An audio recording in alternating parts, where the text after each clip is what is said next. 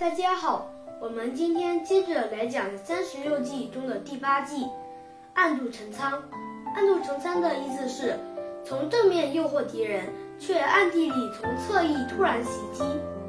它的典故是这样子的：秦朝末年，项羽想要独占霸主之位，他对其他将领都很放心。可偏偏对刘邦很不放心。他曾经跟刘邦约过，谁先到咸阳，谁就是关中王。可刘邦先到了咸阳，项羽不甘心让刘邦当上关中王，也不想让刘邦回到自己的家乡，便把巴、蜀、汉中这三个郡给了刘邦。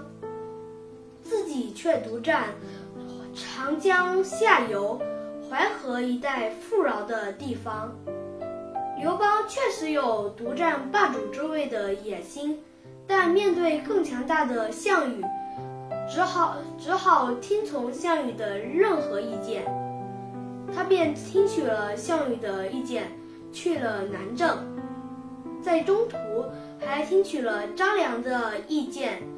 把中途的栈道全部烧掉了。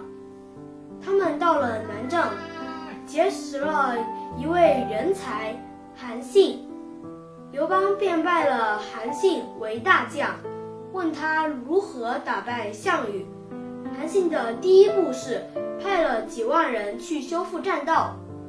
在汉中附近的章邯军队知道了，觉得刘刘邦修复栈道。得修到猴年马月，便不再理会刘邦的军队。